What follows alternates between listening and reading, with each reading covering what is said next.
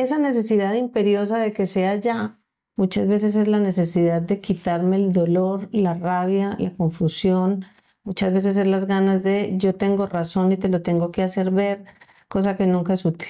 O sea, nunca es útil resolver un problema en ese estado emocional. Muchas veces, la cuestión es que muchas veces a quienes nos gusta resolverlo rápido, cada día que pasa, aumenta la tensión, aumenta la rabia, aumenta el malestar. Entonces, ¿qué estrategias utilizas para que en vez de ir en aumento, eh, e, e, esa emocionalidad se calme para que cuando haya ese encuentro para la resolución, pues la actitud sea más apropiada, haya más disponibilidad. Flexi criando. Flexi criando. Flexi criando. Flexi criando. Podcast, podcast, podcast, podcast. Flexi criando. Un programa de Flexi crianza. Ideas útiles para estar mejor en familia. Nuevo podcast familia, el segundo imprescindible de los cuatro que ya hemos venido hablando en los tres podcast, podcast anteriores. Este tema es cómo desbloquear conflictos. Temazo. Temazo. Como todos los anteriores, pero es que no hay ninguno que no lo sea. Entonces. Estamos en una serie ya, lo explicaste, ¿no? Estamos en una serie. Estamos en una serie de cuatro imprescindibles. Hicimos como una. ¿Cuatro imprescindibles para? Para ser pro, papá o mamá pro, entrar en modo experto, maestro. Eso es. Bueno, primero saludamos, buenos días, buenas tardes, buenas noches, a, donde nos estés escuchando, en el país que nos estés escuchando, comparte, síguenos, debate, haz comentarios, participa en la comunidad, porque este tema sabemos que te va a interesar y es muy probable que incluso estés enfrentando situaciones parecidas a estas. Mi nombre es Sergio Montoya, soy psicólogo y co-creador de Flexi Crianza y de este podcast que se llama Flexi Criando. Flexi Criando.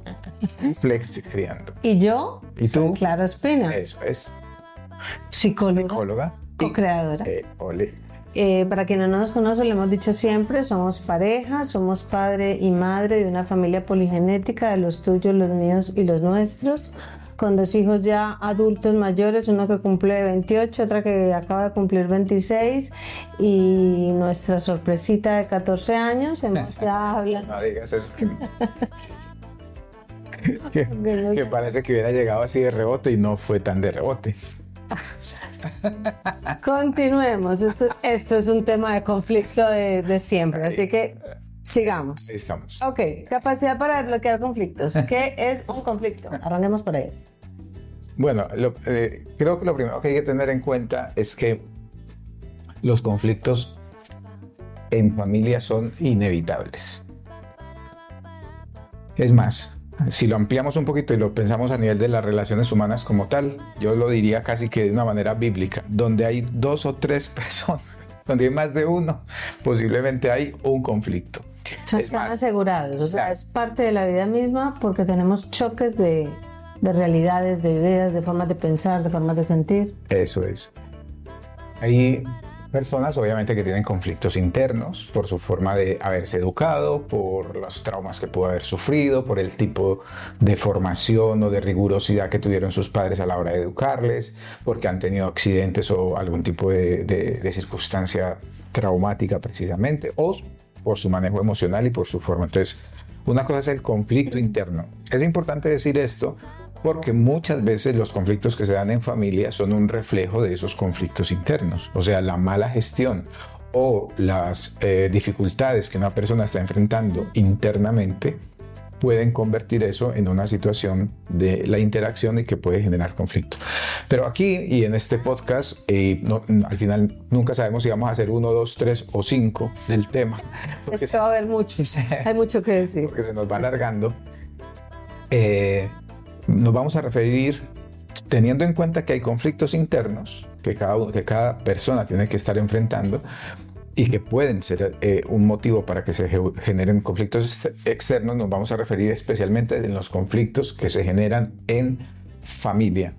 Y cuando decimos en familia, entonces nos referimos a conflictos que se pueden presentar entre padre y madre por cualquier razón o conflictos que se generan en las distintas combinaciones posibles que se dan en una familia.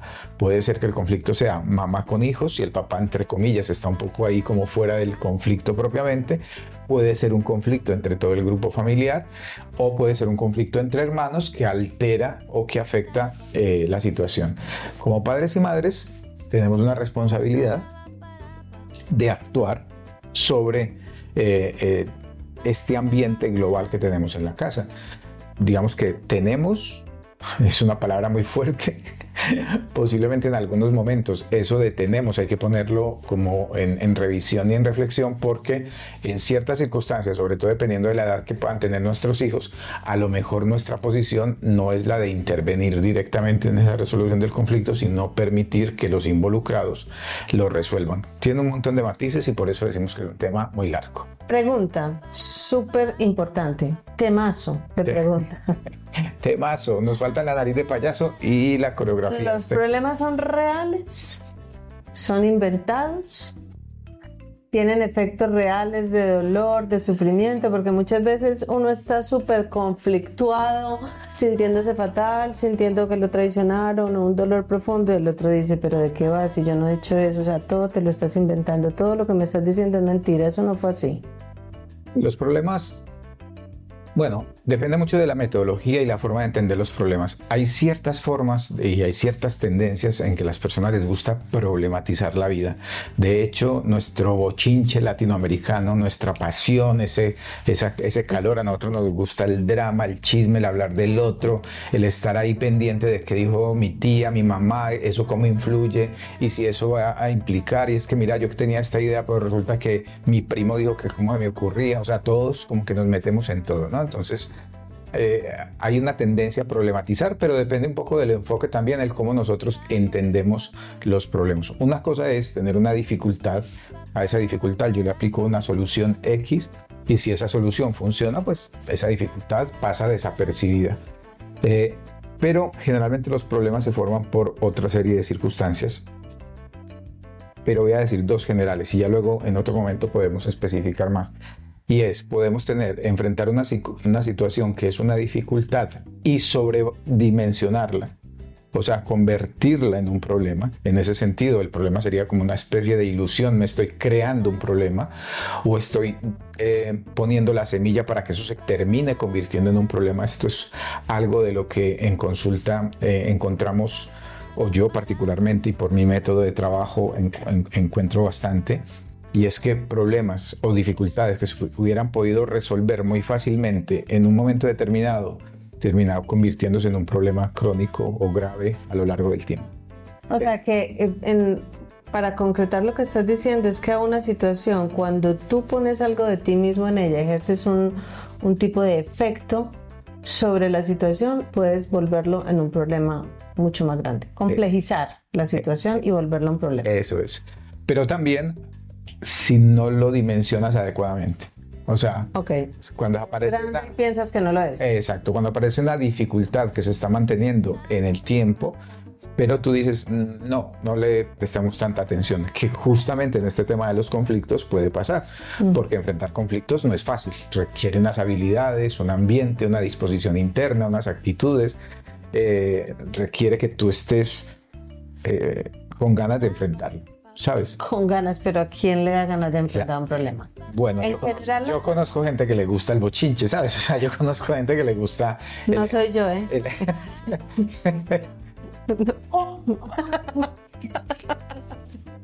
es que, es que escucha, lo hablábamos en el podcast anterior cuando hablábamos de, los enredados.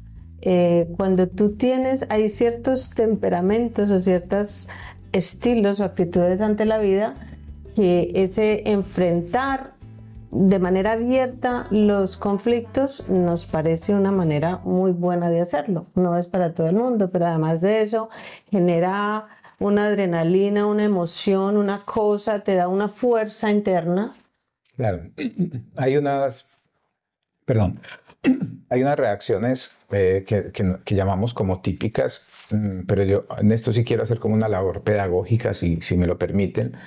Eh, porque a través de las redes sociales mm, lo que solemos hacer o lo que se suele hacer y, y de muchas formas es peligroso es que simplificamos mucho todo, ¿no? Entonces, por ejemplo, hace un tiempo se coló la idea de que las dos respuestas ante las amenazas, entre ellos puede ser una situación conflictiva, es huir o atacar, como si fuesen las únicas dos posibilidades. Y la verdad es que entre una y otra posiblemente hay un montón de versiones, un montón de matices que hay que tener en cuenta. Eh, porque los seres humanos somos mucho más complejos para dar respuestas simplemente de blanco o negro. Volvemos a esta imagen oriental de que la vida no se divide en blanco y negro, sino que eh, la vida es todo ese montón de matices que hay entre un extremo y otro. Entonces, eh, efectivamente, vamos a encontrar personas que les gusta el conflicto, curiosamente, o que no, tienen problema con el conflicto, que son, aparece una dificultad que se convierte en un problema, que luego se convierte en un conflicto, y lo enfrentan, de alguna forma les gusta, o sea, sienten esta adrenalina y tenemos otra gran parte de personas que tienen una conducta más de esconderse, de no enfrentar. Eh, eh, sí, de, de, esperemos a ver qué pasa, no confrontemos eh, y probablemente tanto... Démosle tiempo al tiempo. Démosle tiempo al tiempo y dependiendo de las circunstancias, de la complejidad, del tipo de familia que tenemos, de la historia que tenemos, del tipo de personas que están involucradas, eso es la complejidad un poco de las cosas, pues en un momento particular podrá ser más útil enfrentar y en otro momento puede ser muy útil esperar, darle una pausa, volverlo a pensar, calmarnos. Pero entonces hay una diferencia entre dar un tiempo para pensar, para organizar, con evitar. Claro porque la consecuencia lógica o, esperada del evitar es que los problemas existen. Claro. Es que los ocultes y siempre están ahí como una base a la convivencia. Lo que pasa es que el planteamiento habitualmente es que si tú hoy no estás enfrentando el, tema, eh, eh, inmediatamente la evaluación es tú estás evitando el problema. Y posiblemente sea eso, o posiblemente es estoy buscando el momento más estratégico para tratar esto y no es una habitación, entonces tengo que tener una visión más amplia. Y ahí es, y, ojo, y dentro de esa complejidad están los tiempos de respuesta, porque efectivamente, y es una de las cosas que suceden mucho en pareja, en esta pareja sucede, yo necesito más tiempo para procesar una dificultad. ¿En esta pareja? En esta pareja. Yo necesito más tiempo. Tú lo quieres resolver ya. No, perdona, he aprendido no, no, ya no sé. Pero digamos que estoy hablando de generalidades. Sí. Y, lo digo porque en las parejas suele suceder, mientras que eh, algunas personas necesitan, si tienen un problema, tienen que resolver ya, hablarlo ya, llegar a un acuerdo ya. Eso me gusta mucho. Eso es. Otras personas necesitan procesar qué está pasando, dónde está el fallo, qué es lo que requiere cada situación y tal. ¿Qué se necesita? Que ambas partes pongan de su lado. Ni se pueden quedar esperando eternamente a ver si a este señor o a esta señora le da por resolver el conflicto, porque eso sí, ya que es una conducta de esconderse o evitar el problema, o evitar enfrentar el problema, o también el que es más impulsivo y necesita resolverlo ya, también tiene que entender que el otro tiene unos tiempos donde va a funcionar mejor y posiblemente esté mejor dispuesto a resolverlo que si le acosas para resolverlo justo cuando a ti te parece que tiene que resolverse. Claro, es una cosa difícil. Ese equilibrio entre cuándo está bien para ti y cuándo está bien para mí, pues es complicado, con lo cual muchas veces es unas veces a tu estilo, otras veces al mío. Lo que yo sí me he dado cuenta en esta pareja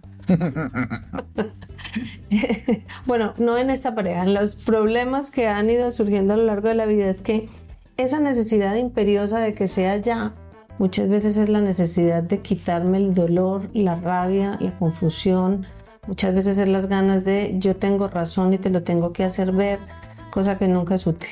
O sea, nunca es útil resolver un problema en ese estado emocional. Muchas veces, la cuestión es que muchas veces a quienes nos gusta resolverlo rápido, cada día que pasa, aumenta la tensión, aumenta la rabia, aumenta el malestar. Entonces, ¿qué estrategias utilizas para que en vez de ir en aumento, eh, e, e, esa emocionalidad se calme para que cuando haya ese encuentro para la resolución, pues la actitud sea más apropiada, haya más disponibilidad. Claro, pero tú haces más combinaciones. Tú imagínate que las dos personas que están involucradas son personas que suelen tenerle miedo al conflicto, con lo cual siempre le están dando largas al conflicto y lo van alargando. Pues son conflictos que se enquistan y son parejas.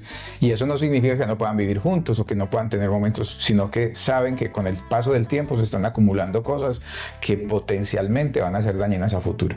Y del otro extremo estarán personas que necesitan resolver todo y muy probablemente en muchos momentos lo van a hacer en el punto menos oportuno porque todavía están hirviendo en la situación y entonces ¿qué va a pasar si las dos pueden así? Pues que efectivamente se arman las peleas y los, y los bochinches, como decimos en Latinoamérica. Pero hablemos de cuál es el, cuál es el proceso de las personas que, que iba a decir opacan, pero esa no es la palabra, como que, que disminuyen las intensidades o evitan perdón, o evitan o no, o no quieren enfrentar los problemas.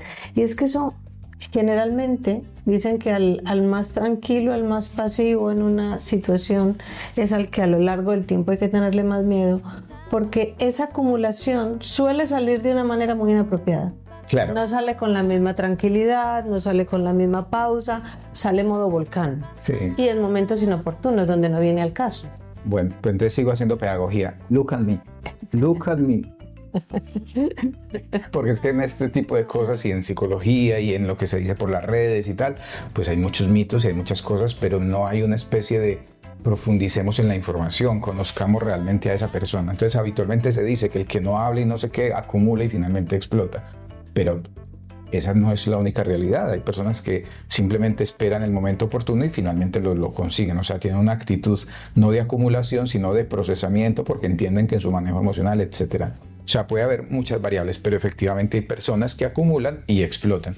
Y su versión acumuladora, la cara que muestran es una cara de calma, como de que no les afecta, y luego explotan. Esas personas pueden ser posiblemente hasta peligrosas porque la explosión no va a ser controlada, pero aguantan y aguantan. Y por eso es que es importante resolver el tema. como ya nos quedan pocos minutos para terminar, digamos, a la mayoría de nosotros no nos gusta vivir el conflicto. El acercamiento que tenemos, tanto de enfrentarlo como de escondernos, es una manera que tenemos los seres humanos para intentar resolver y salirnos de esa situación. De la emocionalidad. De la emocionalidad. De, la incomodidad que nos Eso, de la incomodidad que nos genera el que entre tú y yo las cosas no estén funcionando. Todos queremos resolver eso porque esa sensación nos va opacando, nos va dañando, nos va generando estrés, angustia, etc. Entonces, eh, digamos, todos enfrentamos conflictos. Es inevitable que haya conflictos en la familia. Mm. Hay que aceptar esa realidad. Todos somos personas distintas que vienen con unas genéticas distintas, que procesan las experiencias de manera distinta, de tal manera que se van convirtiendo en personas diferentes y eso hace que su acercamiento a la hora de enfrentar las dificultades, los problemas o los conflictos sea distinto. Y, eh, pero en el fondo, la mayoría de nosotros no quiere vivir en medio del conflicto, con lo cual cualquier respuesta que yo haga ya sea esconderme, ya sea quedarme callado, no hablar del tema o hablarlo inmediatamente para no llenarme de rabia, es un intento que está haciendo esa persona en particular para salirse de esa sensación incómoda y volver a un estado donde se sienta más a gusto. ¿ya? Muy bien, primer em, podcast sobre el tema de los conflictos. Ya sé que vamos a tener que hacer varios porque vamos en los dos primeros párrafos que teníamos preparados. Ya se imaginarán lo que hay de fondo, así que les esperamos en el próximo. Perdón, síganos en redes. Síganos en redes, en Instagram, en YouTube, en Facebook. Eh, compartan, debatan, pregunten que necesitamos ir creando esta comunidad de padres y madres interesados en crear ambientes constructivos, respetuosos, activos, conscientes en familia. Y continuamos con este tema, próximo podcast. Allí les esperamos. Chao, chao. Flexi Criando. Flexi Criando. Flexi Criando. Flexi Criando. Podcast, podcast, podcast, podcast. Flexi Criando. Un programa de Flexi Crianza. Ideas útiles para estar mejor en familia.